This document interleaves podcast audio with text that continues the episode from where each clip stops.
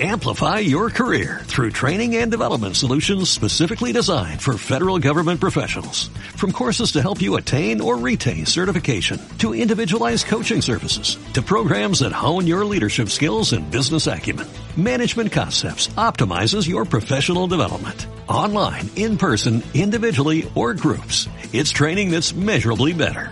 Learn more at managementconcepts.com. That's managementconcepts.com. Si te gusta este podcast, entra en ivox.com y recomiéndalo. Así le ayudarás a que gane visibilidad en la mayor biblioteca de audio a la carta en castellano, donde además encontrarás centenares de programas de radio, monólogos, audiolibros, conferencias y otros muchos audios de diferentes temáticas. Ah, y recuerda que iVox es con V. Estamos al aire. Más Marta de baile. En W. Lucy Romero is in the house.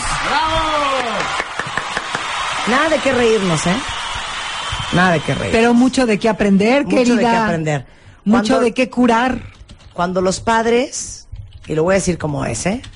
Y si le duele a alguien, qué bueno, Que se sobe. que se sobe. Cuando obligan a los hijos a tomar partido. Estar fregando al otro meten a sus hijos en un conflicto de lealtades. Cuando ponen a los niños en una postura en donde sienten que si les cae bien y quieren a su papá, les están siendo desleales a su mamá. ¿Quieren más variables?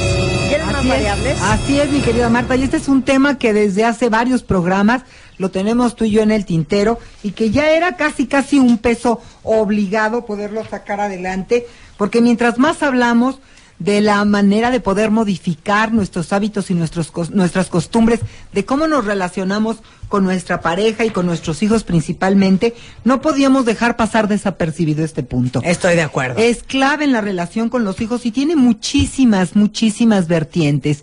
Una de las más preocupantes para mí es cuando hacemos de nuestros hijos nuestros confidentes.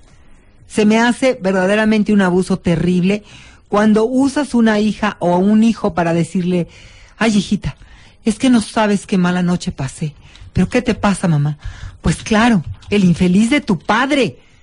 ¿Cómo vas creyendo que llega a las 5 de la mañana, totalmente borracho y oliendo? Oliendo desde la entrada de la casa a perfume de otra mujer. ¿Qué Ay, quieres que haga, mijita? Y la niña tiene ocho años, ¿verdad? Y la niña tiene ocho años, se tiene que estar soplando la reseña de la mami, porque la mami está que no se aguanta. No se puede. Entonces, no hagan a sus hijos sus confidentes. Por supuesto que no.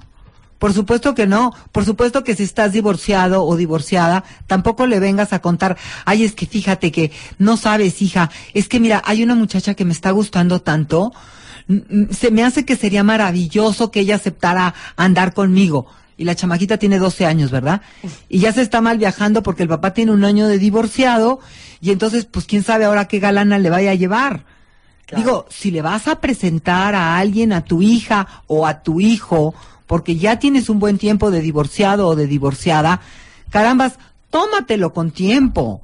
Tómatelo con y no tiempo. se lo andes consultando a tus hijos. Por supuesto que no. Primero prueba la relación, no los involucres, no les que, no creas que son tontos, los niños se dan cuenta de todo, pero no les andes consultando desde antes. ¿Y tú cómo ves, mi amor? ¿Quién te parece mejor, María Elisa o Rosa Eugenia? y entonces ahí tienes a la pobre escuincla que dice, ¿y mi mamá onta, no? Ok, no ¿Y se ahora cómo a sus llego y le digo a mi mamá? Ok. Ahora, ¿cómo le digo? Pelear enfrente de los hijos. pelear enfrente de los hijos. Caramba, evítenselo, por favor, evítenselo. Ustedes comprendan que lo que en el terreno de los adultos en un momento dado, pues lo acabamos pasando desapercibido dos días después. O acabamos entendiéndolo dentro de que, híjole, sí nos exageramos y nos dijimos cosas de más. Pero pues bueno, todas las parejas tienen problema. Para los niños los pueden dejar mal viajándose con pesadillas, con regresiones infantiles como mojar la cama, eh, crearse ellos mismos golpes, Ay, estar lastimarse angustiados. los brazos, estar angustiados, no poderse concentrar en la escuela, porque su psique es, es muy sutil, su psique no tiene aún un estado de maduración como para comprender que a lo mejor mamá y papá se estuvieron diciendo una bola de cosas sumamente fuertes, pero que ellos son capaces de digerirlos y que a lo mejor dos o tres días después van a tener un lindo reencuentro en el cual se besan, se abrazan, Claro. tienen una, una maravillosa relación íntima y todo quedó curado. Y los niños no. Los niños se quedan con esa huella en su mente. Y para mí eso es tan evidente, Marta, porque llegan y me dicen los papás, ay no, pero ¿cómo? Si nosotros nunca nos hemos peleado, bueno, hemos tenido algunos ple- pleitecillos, pero así que nos hayamos peleado, peleado. Y yo trabajo con los niños y resulta que la niña me dice, no, pues es que yo me ponía atrás de la puerta sí, y me iba de puntitas, me quitaba los zapatos y no me ponía pantuflas. Y yo oía las discusiones que tenían mi mamá y mi papá y unas discusiones espantosas y yo me quedaba angustiadísima y me mordía las uñas porque no podía soportar imaginarme que iba a estar pasando entre papá y mamá. Y tú les dices a los señores, ¿cuándo fue eso? Ay, sí. Oye, ¿te acuerdas? Ah, pues sí, aquella vez. Sí, que, nos, que te enojaste porque me excedí en la tarjeta de crédito. Ay, Sí. pero ni fue tanto. Sí, es que los ¿no? niños lo viven bien diferente. Bueno, ¿cuántos de ustedes no se acuerdan los pleitos entre sus papás? Yo perfectamente. ¿Y cómo los vives? La angustia que te genera, porque dentro de tu mente de niño no le puedes dar el contexto que le están dando tus papás. No entiendes muchas cosas que entienden tus papás. No tienes la referencia de la información que estás oyendo que a lo mejor tienen tus papás. Y a lo mejor para ti es una cosa fuertísimo y como dices tú, para tus papás no, hombre. Fue una Ay, si así nos llevamos. Pero ahí de si chiquitos, peleamos. ahí de chiquitos, aunque no te involucren, oías la conversación y ya tomabas partido. Claro. ¿no? Por supuesto, O te sea- obligan a, a- te obligan Aunque ellos no infantil. dijeran, nene, Sí. nene, nene, nene, a ver qué, no. En, en esa discusión ya uno tenía eh, ya el criterio para decir, estoy con mi mamá porque mi papá está diciendo ta, ta, ta. ¿No? Exacto, y eso es precisamente lo que no se puede. No se puede hacer a los hijos testigos, no se puede hacer a los hijos presentes en algo que signifique que ellos se erijan en jueces de los padres y que tengan que elegir. Eso simple y sencillamente no es posible. Y tenemos que entender una dimensión que como adultos se nos escapa. Para los niños un pleito entre papá y mamá es una amenaza de muerte para ellos. Claro. Así de ese tamaño, amenaza de muerte. Y no es que esté exagerando, es que los niños sienten totalmente su vulnerabilidad y la fragilidad de su presencia y de su abasto y de todo lo que necesiten está muy a flor de piel. Entonces los padres tenemos un poder muy grande sobre nuestros hijos y no nos damos cuenta que un pleito entre mamá y papá puede estar significando para el niño un gran pesar dentro de su corazón, una gran inestabilidad y un temor de que aquí va a haber una catástrofe y yo voy, yo voy a fenecer, yo voy a peligrar en esto. Y regresando del corte, también aplica para los papás que ya están divorciados y ahorita vamos a hablar de eso, ¿no? Claro. Tienes exactamente 140 caracteres para mandar un tweet a arroba Marta de Baile. Arroba Marta de Baile. Y si no te alcanza, mándanos un mail. Mándanos un mail. De baile arroba televisa punto com punto MX. Más Marta de Baile en W. En W. Ya regresamos. Regresamos. Más Marta de Baile. Regresamos en W.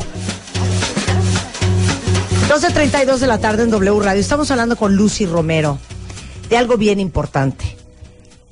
El crimen, para mí debería ser un crimen. Sí, claro. Que es cuando los padres obligan a los hijos a tomar partido.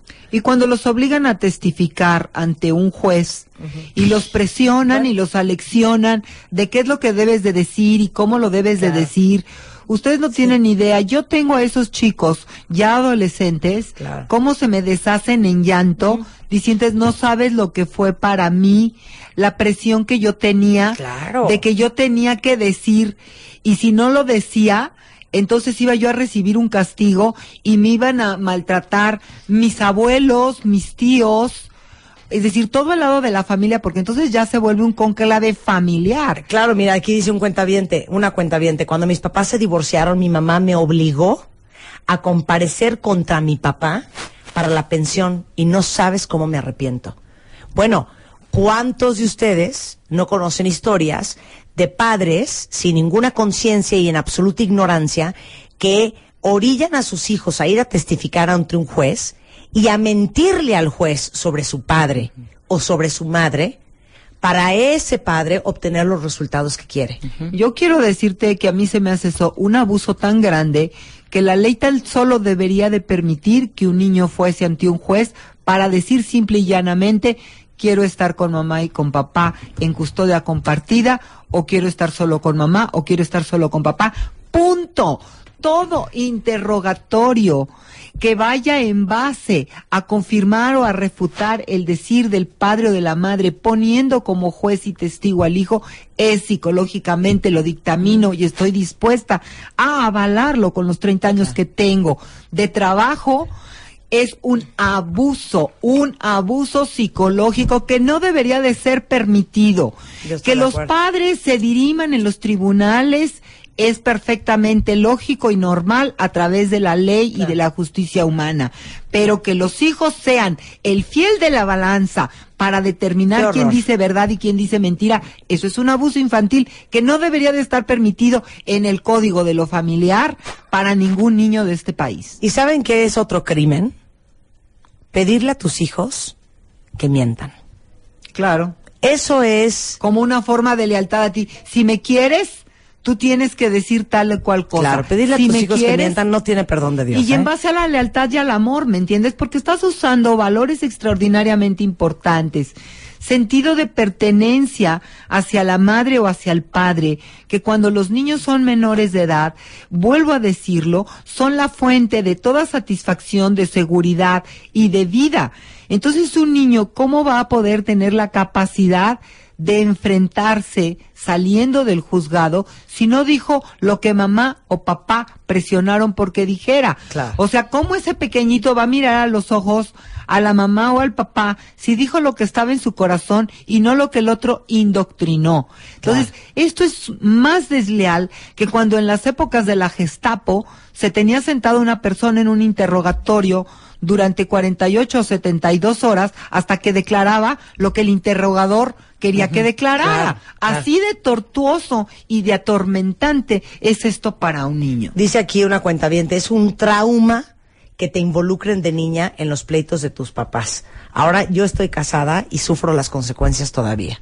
Por supuesto, porque el corazón queda partido. Aquí hemos trabajado desde hace meses, quien no tiene a su madre y a su padre bien cimentados y mirados en su corazón y puede mirar con honor y respeto en igualdad de circunstancias al padre y a su familia, a la madre y a su familia, esa persona tiene su vida lastimada de por vida. Y no me importa si llega a ser un magnate, si llega a ser la mujer más famosa del mundo. Su corazón está lastimado porque es un ave a la que le han roto una ala. Todos somos productos de mamá y de papá y podrán ser jueces de mamá y de papá toda la sociedad y todos los familiares y todos los amigos, pero los hijos no pueden juzgar a mamá y a papá. Y como creo que los niños, para todos los que se acuerdan de su infancia y vienen de familias disfuncionales, tendemos a siempre, Lucy, que era un poco lo que decías hace un momento, sentirnos responsables de las broncas de nuestros papás o sentir que podemos hacer algo para arreglar las broncas de nuestros papás. Y por eso también es un crimen en las parejas divorciadas que involucres a tus hijos dándoles información que no necesitan tus hijos tener para comprarles su voluntad y para comprarles su lealtad. Pues no solamente responsables, Marta, los niños se sienten culpables es en psicología es absoluto y totalmente estudiado. Consulten cualquier libro de psicología profunda, lo van a encontrar súper sustentado. Los hijos de padres divorciados, sobre todo cuando los hijos son menores de 15 años, siempre se preguntan, ¿qué hice yo? Para que mamá y papá se divorciaran. Y entonces empiezan a revisar inconscientemente en sus mentes el día que el día que me quedé, que me fui de pinta, el día que me robé chocolates de la despensa, el día que dije una mentira para que mi amigo viniera a la casa. Empiezan todas las pequeñas faltas que los niños van acumulando, empiezan a pensar que los padres se están divorciando porque ellos tienen la culpa. ¿Y por qué es este fenómeno psicológico? Porque ellos piensan, si yo soy el culpable, yo puedo remediarlo. Luego entonces pongo la culpa en mí. Entonces fíjate, si esto ya es un, un lugar común, siempre en un proceso psicológico cuando los padres se están divorciando, imagínate cuando hay una intencionalidad de que tú tienes que decir esto pues el niño o la niña automáticamente ya se sintió culpable, porque sí está digamos que alterando su visión de algo. Ve por favor y dile al juez que la señora con la que está saliendo tu papá ahorita es una mujer maldita y desgraciada que te la hace pasar muy mal cuando, cuando salen juntos. Y entonces el niño o la niña, ¿dónde mete? Que pues la verdad no, que la nueva novia de papá pues es una señora que llega y que salen y que van al cine y que luego los niños están contentos de que los llevaron al cine y a comer palomitas. Claro. Yo creo, tuitea hijo, que si tu ego está por encima y tu ego con tu ego va de la mano con tu ego, diagonal venganza, diagonal sé de, de, de, de, de lastimar, este, ganas de fregar, va por encima de tu instinto maternal y natural de protegerle el alma a tus hijos. El amor por tus tú hijos. No te puedes llamar una buena mamá. Punto. Y además de que no te puedes llamar una buena mamá, nunca vas a tener reposo en tu corazón. Porque de qué te sirve haber anotado un gol ante autoridades judiciales, ante tribunales, cuando finalmente esos niños van a estar lastimados. ¿Qué es lo que estás pretendiendo con eso?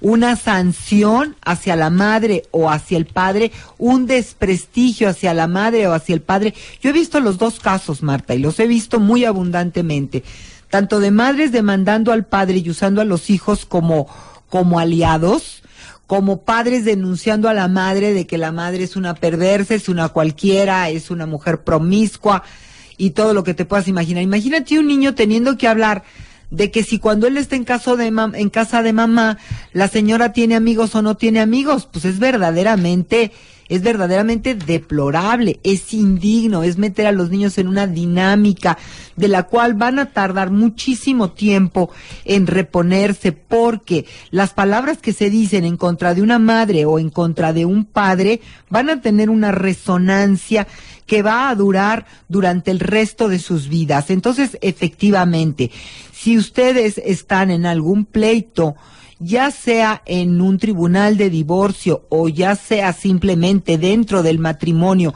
pero en pleitos, en pleitos matrimoniales que pueden ser de medianos a graves, por favor, rescaten a sus hijos, tengan la sensatez de no hacer de sus hijos ni sus aliados, ni sus testigos. ¿Verdad, mijito, que tú viste, que tú viste cuando tu papá cuando tu papá llegaba bien borrachote, ¿verdad, mijita, que tú viste cuando tu mamá la venía a dejar un señor a la puerta de su casa? Búsquense otros testigos, por amor Óyeme, a Cristo. no. Tus hijos no pueden ser tus testigos. Mira. Tus hijos no pueden ser tus confidentes. Tus hijos no pueden ser tus aliados. Entiéndelo con claridad. Déjalos vivir su infancia o su adolescencia en santa paz. Y les digo una cosa, y de eso vamos a hablar regresando.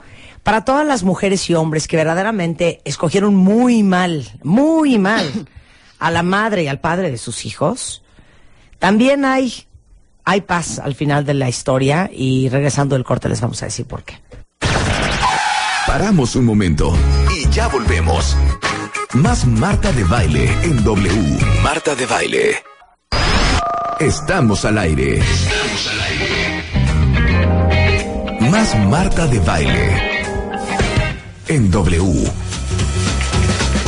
12.45 de la tarde en W Radio. Estamos hablando con Lucy Somos Diosas y no saben cómo me encanta que a ustedes les esté llegando tanto el programa que estamos haciendo el día de hoy de lo cruel y lo destructivo que es obligar a los hijos a tomar partido, que es obligar a los hijos a tomar lealtad, es manipular a tus hijos en contra de su padre o de su madre.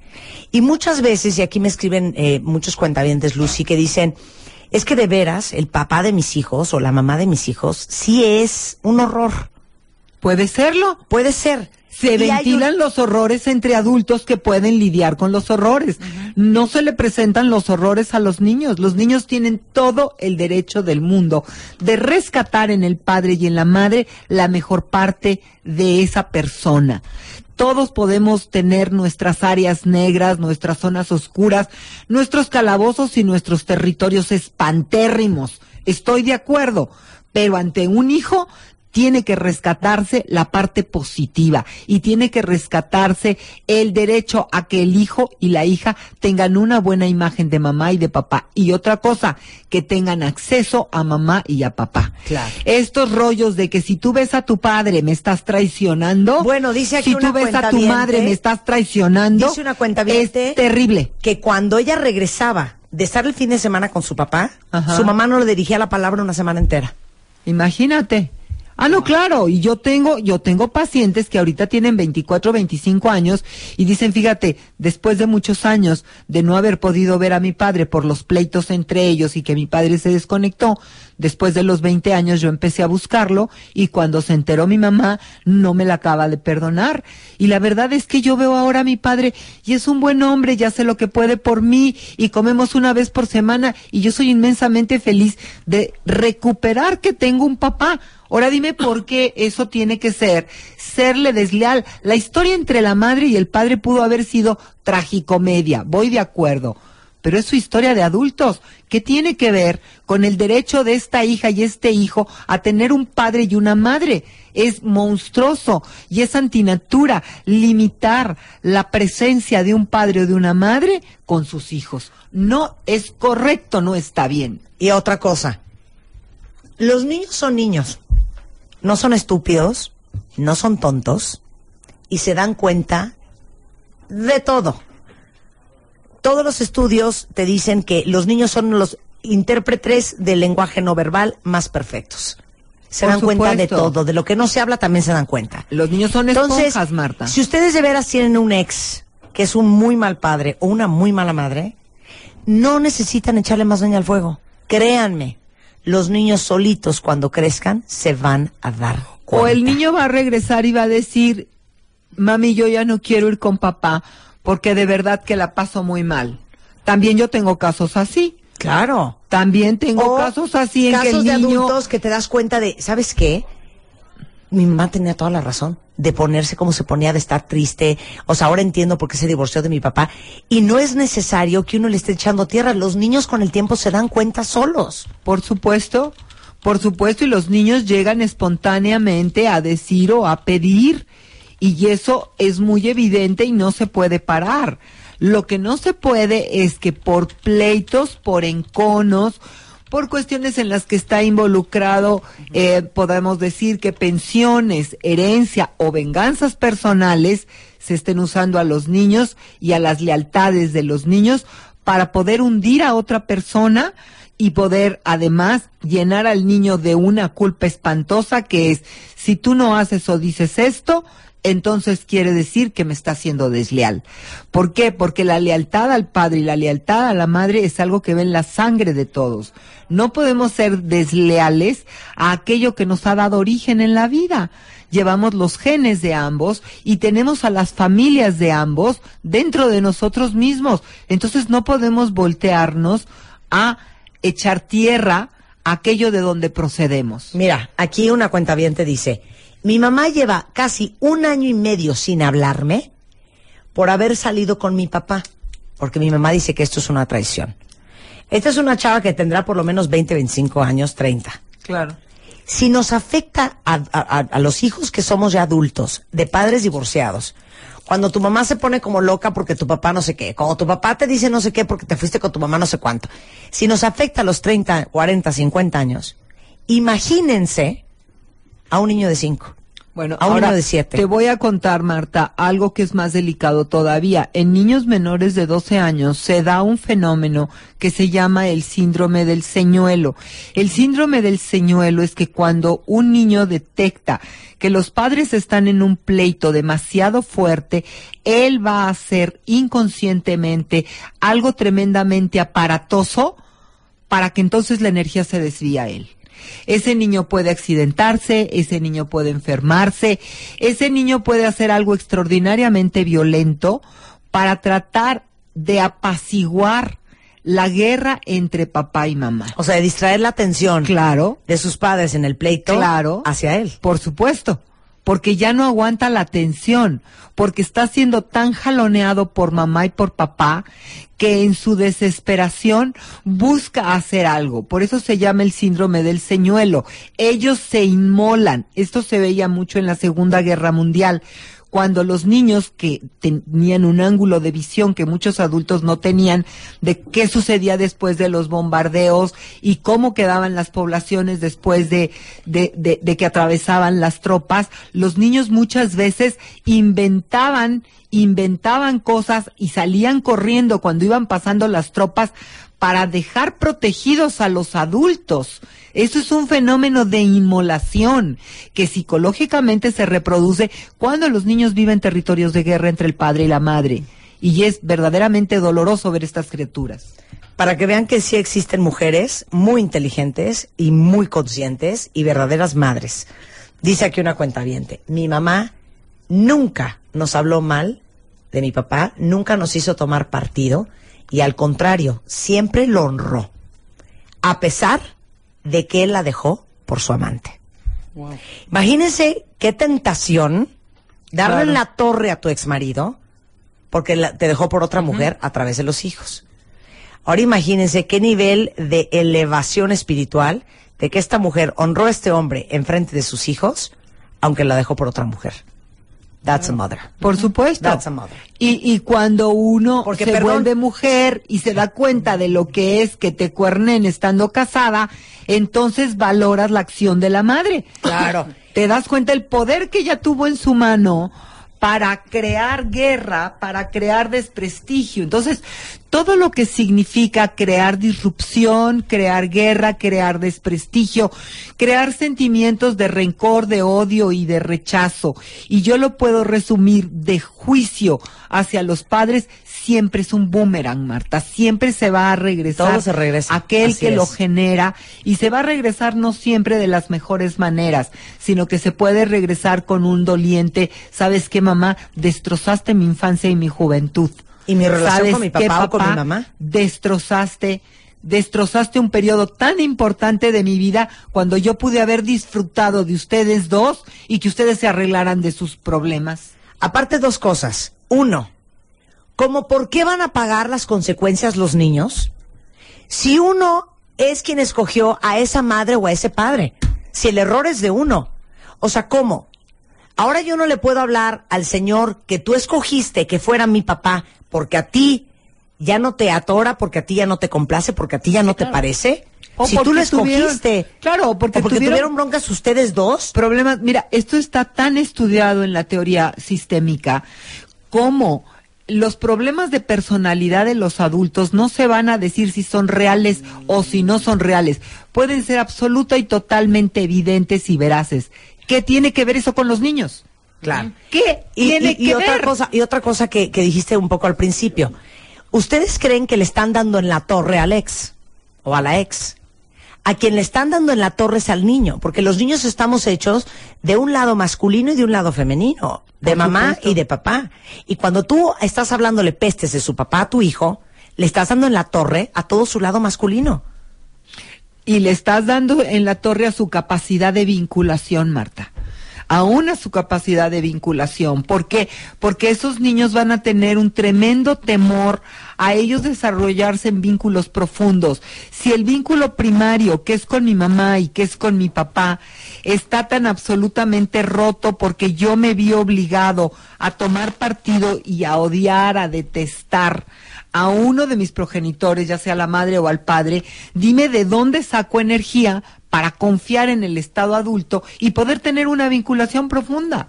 Es decir, no vas a poder, el, el, el proceso, el proceso psicológico de poder formar pareja tiene mucho que ver con aquello que vistes en tus estados primarios. Y recordemos, aquí lo hemos trabajado muchísimo tú vas a reproducir aquel ambiente, aquella vibración en la cual tú te creaste.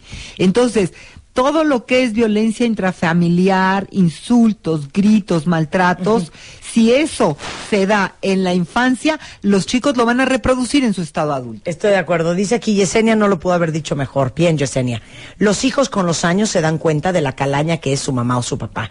No es necesario hablar mal de ellos. O Alice que dice, mi madre también es una reina, nunca ni una sola palabra en contra de mi padre. Resultado, es un cabrón, pero lo amo. Wow. Claro, Claro. Claro. Muy bien. A ver, todos los que necesitan terapia, ahí les va donde van a encontrar a Lucy. Bueno, por favor consulten mi página. Hoy mismo queda subido este podcast para que ustedes lo puedan disfrutar y oírlo muchas veces. Lucy, ro- www.lucyromero.com.mx También síganme por favor en arroba Lucy Somos Diosas y Facebook. Mi fanpage es también eh, Lucy Somos Diosas. Es este Facebook, Lucy Somos Diosas. Pónganme ahí sus comentarios. Yo diario subo de tres a cinco comentarios para que ustedes tengan este material enriquecido. Recuerden que estoy dando curso en salud y armonía en Puebla este miércoles, inicio a las 7 de la noche en el centro libanés. Y también tenemos curso de los mayas en, en Ocán, en Chichen Itza, el Puente de Muertos. Ese va a ser un super curso. Vayan apuntándose porque es un cupo súper limitado y de veras van a tener una experiencia extraordinaria estudiando todo lo que es la gran filosofía de los mayas. Así que cuentan conmigo y voy a contestar sus twitters, que este tema es sumamente importante. Les voy a dar los cinco tweets, los cinco eh, tips. Uno, no uses a tus hijos como confidentes. Dos, no uses a tus hijos como aliados. Tres, no uses a tus hijos como testigo. Cuatro, no uses a tus hijos como re- tu representante. Y cinco, no uses a tu hijo como el juez de tu pareja. Me encanta. Tan, No tan. lo juzguen como esposo o como esposa. No. Júzguenlos como padres en su momento.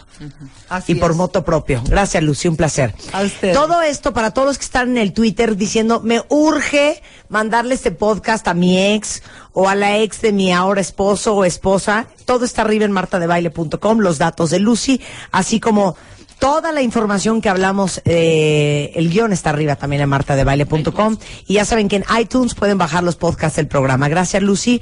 Gracias, cuenta bien. Estamos de regreso mañana en punto a las 10 de la mañana. Piensen sobre todo en lo que acabamos de hablar ahorita, de veras. Salven el corazón a su hijo. Bye. Amplify your career through training and development solutions specifically designed for federal government professionals. From courses to help you attain or retain certification, to individualized coaching services, to programs that hone your leadership skills and business acumen, Management Concepts optimizes your professional development. Online, in person, individually, or groups. It's training that's measurably better. Learn more at managementconcepts.com. That's managementconcepts.com.